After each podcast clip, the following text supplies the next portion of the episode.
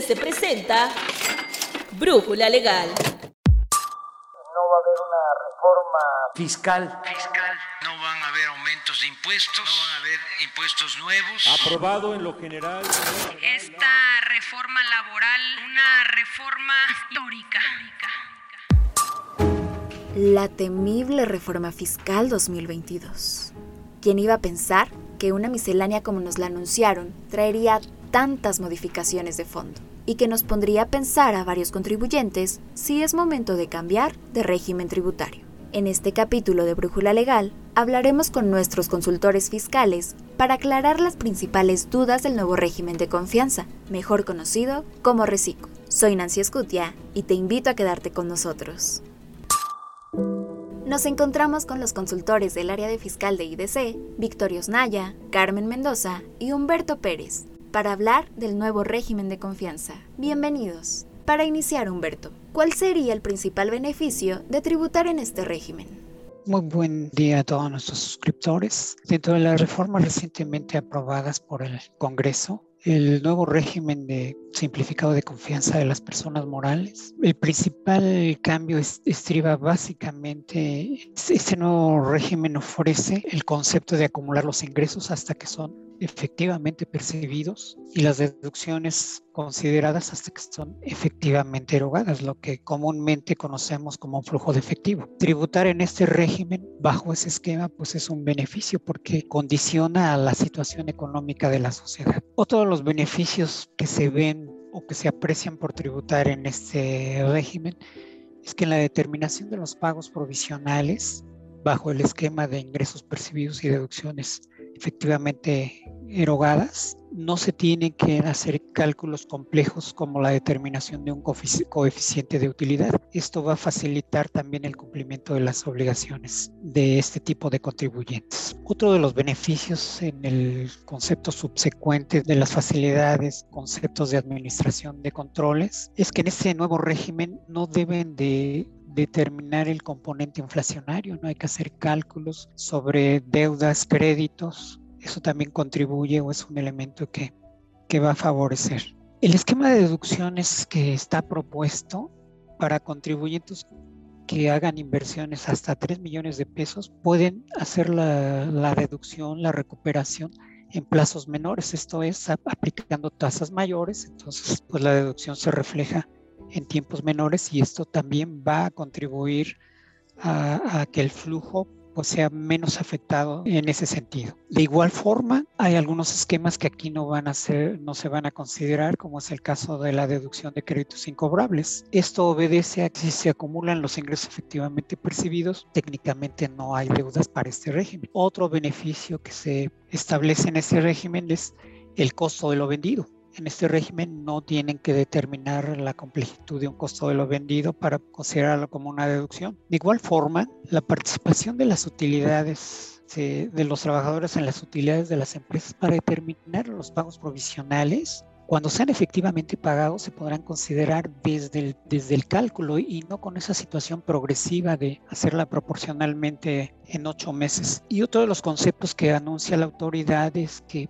va a haber información precargada que de alguna manera en todo este esquema de, simplificar el, cálculo, el cumplimiento de las obligaciones, le va a facilitar a los contribuyentes este cumplimiento de las obligaciones. Finalmente y en forma muy general, eh, se está estableciendo un proceso de transición de alguna manera preciso en donde se señala que los contribuyentes que tributen en este nuevo régimen, que en principio como está redactado es una obligación, no es por opción, en el esquema de transición, como vienen muchos de ellos del régimen general del título 2 de la ley de impuesto sobre la renta, tienen ingresos que ya tuvieron un efecto fiscal o deducciones que también lo tuvieron. en disposiciones transitorias, ese, ese esquema de transición de alguna manera es, es preciso, en donde señala que los ingresos que hubieran tenido efecto fiscal aun cuando ya sean percibidos en nuevo régimen y en el mismo sentido las deducciones erogadas no tendrán efecto fiscal. Entonces, en resumen, principal beneficio es tributar sobre un esquema de flujo de efectivo.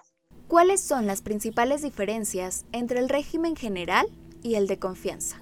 Las voy a enumerar en una forma comparativa entre pues, los dos regímenes, el correspondiente al régimen general de título 2 y el nuevo régimen simplificado de confianza para las personas morales. Y en, en el orden que generalmente se establecen las obligaciones del tributo, la determinación de las contribuciones, inicia por decir que en el título 2 los ingresos se acumulan sobre el método de devengado, es decir, cuando las operaciones se efectúan independientemente de cuando éstas se cobren. En el nuevo régimen, según el artículo 207, se consideran los ingresos hasta que son efectivamente cobrados, excepto en la exportación de bienes que señala que esto no debe exceder de un plazo de 12 meses y no se realiza, no se perciben dentro de ese periodo, pues a los 12 meses se tendrá que acumular. Quizás sea el único elemento, la única variante que se sale de ese esquema de flujo. En la determinación de pagos provisionales del título 2, según el artículo 14, cuando se perciben ingresos del extranjero que han sido objeto de retención, no se consideran en pagos provisionales. En el nuevo régimen de confianzas no hay tal excepción, la única es la que acabamos de comentar de la exportación de bienes sobre los transcurridos los 12 meses. Técnicamente, los ingresos de fuente de riqueza del extranjero se considerarían cuando fueran efectivamente percibidos aún en pagos provisionales. Algo que no se precisa en el título 2 está claramente determinado que los aumentos de capital, según el artículo 16, las aportaciones que hacen los socios, no se consideran ingresos acumulables. En el nuevo régimen no hay esa precisión. El artículo 207 establece una situación genérica de que los ingresos que sean percibidos de cualquier clase, de cualquier tipo, consideramos que en este respecto la autoridad seguramente debe hacer una precisión porque patrimonialmente las aportaciones de capital pues no son ingresos. Otro concepto que está muy preciso en el título 2 es cuando hay la enajenación de activos fijos, está con toda precisión su regulación, se debe de contribuir o la base es la ganancia en venta de activos fijos, según el artículo 18 en su fracción cuarta. En el nuevo régimen, este esquema no está con toda precisión aun cuando no puede haber eh, efecto adicional, toda vez que por una parte el ingreso cuando se perciba va a ser efectivamente este, considerado dentro de los ingresos acumulables, pero también se señala que las inversiones van a considerar la regulación que está en el título 2 y ahí está considerado. Cuando un bien deja de ser útil o se enajena, la parte pendiente por depreciar se puede deducir. Entonces el efecto neto pareciera que, coincidiría aun cuando las precisiones son diferentes. Respecto a las deducciones, entre los artículos o los artículos que regulan el título 2, el, el artículo 25 y 27, igual consideran en lo general sobre un método de devengado. Este es cuando, esto es cuando las operaciones se realizan, salvo aquellos casos cuando el proveedor es una persona física o algún contribuyente que sus ingresos están condicionados a la acumulación efectiva, estos también son hasta, se deducen hasta que son efectivamente erogadas, pero en lo general las personas del título 2 deducen las erogaciones conforme al método de vengado. En el caso del nuevo régimen, según sus artículos 208 y 210, son hasta que son efectivamente pagadas las erogaciones. En este submenú de las deducciones podemos ver que en el régimen del título 2 está permitido hacer la deducción de donativos con, con, con ciertos límites. En el nuevo régimen de confianza esa situación no está considerada. En el título 2 está considerada la deducción de cuentas incobrables. En el nuevo régimen simplificado de confianza pues no existe condicionado a que acumulan en efectivo, pero no existe. En el título 2, la deducción del costo de lo vendido o del costo, más bien dicho, del costo estimado de las presas que se dedican a la construcción, según el artículo 30, pueden determinar un costo estimado presentando un aviso. Este esquema no existe dentro del régimen de confianza. En el título 2 se pueden deducir las mercancías que tienen algún deterioro presentando los avisos. En el nuevo régimen de igual manera no está previsto este, este esquema. En el título 2, los intereses se deducen en forma general cuando estos se devengan los intereses y en el nuevo título cuando son efectivamente pagados. En el régimen general se permite la deducción de los anticipos a los socios de asociaciones o sociedades civiles y los anticipos y rendimientos de sociedades cooperativas perfectamente determinados en el artículo 25, fracción 9. Y esto ha propiciado cierta confusión respecto al nuevo régimen qué va a suceder en estos, en estos esquemas. Dentro de la regulación, si estos tuvieran la característica de un gasto y es estrictamente necesario que en sus documentos, eh, sus instrumentos estatutarios sean como, como aportación de trabajo, esto se podría considerar como una deducción. Si fueran considerados como aportaciones de capital, evidentemente no, pero pues la norma no está totalmente precisa. Otro concepto que comentamos es que el costo de lo vendido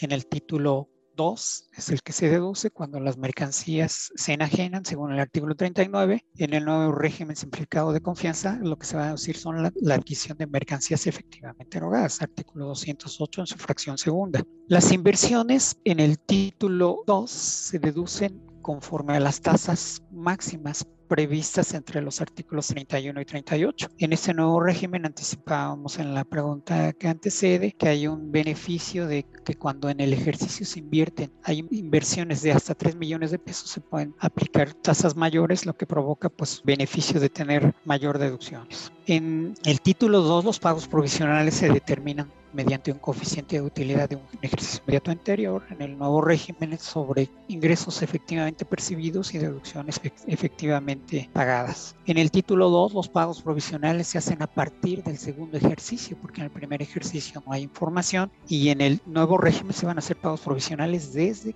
el primer mes en que, del primer ejercicio en que se obtengan este, ingresos. En el actual título 2 existe la opción cuando ese coeficiente de utilidad no es proporcional al término del ejercicio, solicitar la disminución de pagos provisionales. En el régimen de flujo de efectivo, pues esa operación no existe y eso es evidente, ¿no? Porque sobre, sobre flujo. En, la determinación de pagos provisionales, en el, el título 2, la PTU se disminuye proporcionalmente en ocho meses en el nuevo régimen se va a poder deducir la PTU desde que sea efectivamente pagada, no con esa proporción de irla considerando en ocho meses. En el título 2 se determina el ajuste anual por inflación que puede ser acumulable o deducible, considerando la inflación que tenga sobre créditos o deudas la sociedad. En el régimen de confianza, ese esquema no existe. Y finalmente, en el título 2, el plazo máximo para reunir los comprobantes que constituyan y que se consideran deducciones permitidas es el último día del ejercicio, según el artículo 27, en su fracción 18. Y en el caso del régimen simplificado de confianza, se establece que esto se debe hacer en el último día del mes de pago, del pago provisional. Entonces debe, debe tenerse en ese sentido pues más mayor control al respecto. Esas son, en, en mi opinión, las principales diferencias entre un régimen y otro. Muchas gracias. Carmen, ¿cuáles son los requisitos que debo de cumplir como persona moral para poder optar por tributar en el régimen de confianza de personas morales? Las nuevas disposiciones para el ejercicio 2022 establecen como requisito para poder tributar bajo esto, este nuevo régimen que, bueno, en principio, pues las empresas sean residentes en México, deben de estar constituidas únicamente por socios que sean personas físicas y en este caso también se limita a los ingresos de 35 millones de pesos. Estos deben de estar ya declarados en el ejercicio inmediato anterior para tomar en consideración como requisito el poder tributar bajo este régimen. Hay personas morales que, bueno, en este caso pueden apenas estar iniciando actividades y para tomar en consideración estos 35 millones de pesos deben de eh, considerar no exceder dicha cantidad como ingresos para que puedan tributar bajo este régimen. ¿Debo presentar algún aviso para optar por tributar en el régimen de confianza? Si se tiene contemplado presentar el aviso de actualización de obligaciones fiscales, este se tiene que presentar durante el mes de enero del 2022. Sin embargo, pues puede darse el supuesto de que algunos contribuyentes no presenten dicho aviso y bueno, en este caso el SAT va a poder llevar a cabo dicha actualización tomando como base la información de los ingresos facturados, pues que ya se tienen registrados. Las personas morales que se dediquen a las actividades de agricultura, ganadería, silvicultura, ¿pueden tributar en el régimen de confianza? No, desafortunadamente para este tipo de actividades no se puede tributar con este nuevo régimen. En este caso, pues seguirán tributando conforme al capítulo 8 del título segundo de la ley del impuesto sobre la renta. Esto pues tienen la, limitante, la misma ley lo establece en el artículo 206, fracción tercera de la ley del impuesto sobre la renta. Victoria, si soy socio o accionista de una persona moral, ¿puedo tributar en este régimen? No. Si en este caso es socio o accionista de otra persona moral donde tenga el control o administración de otra persona moral, en el cual conforme al artículo 206 de la ley de ISR en su primera fracción, nos señala que se entenderá por control cuando una de las partes tenga sobre la otra el control efectivo o el de su administración, a tal grado que pueda decidir el momento de reparto o distribución de los ingresos, utilidades o dividendos de ellas, ya sea directamente o por interpósita persona. ¿Las SAS pueden tributar en este régimen? Sí, toda vez que las sociedades por acciones simplificadas fiscalmente están consideradas como una persona moral, por lo cual si estas sociedades desean tributar bajo este nuevo régimen, es importante, bueno, que ya eh, como anteriormente se mencionó, que sean residentes en México, únicamente constituidas por personas físicas y cuyos ingresos totales eh, no excedan de los 35 millones y sobre todo que no recaigan dentro de los supuestos de las excepciones señaladas en la ley de ISR. Humberto, Carmen, Victoria, muchas gracias por acompañarnos en este episodio. Gracias y nos vemos pronto. Muchas gracias, buen día. Muchas gracias, nos vemos pronto. Estas son solo algunas respuestas al reciclo. Si deseas conocer más detalles sobre este tema en lo que respecta a las personas físicas, mi compañera Valeria Torres realizó un video que puedes encontrar en la descripción de este podcast. Recuerda que nuestra edición especial sobre la reforma fiscal 2022 está a la venta y que la puedes adquirir en nuestro kiosco digital. Si aún no eres suscriptor, contacta a nuestra fuerza de ventas al 55 50 89 58 30 para que accedas a este y otros de nuestros servicios. Agradecemos en guion, producción y realización a Alan Morgan. Nos escuchamos en la siguiente Brújula Legal. Se despide Nancy Escutia.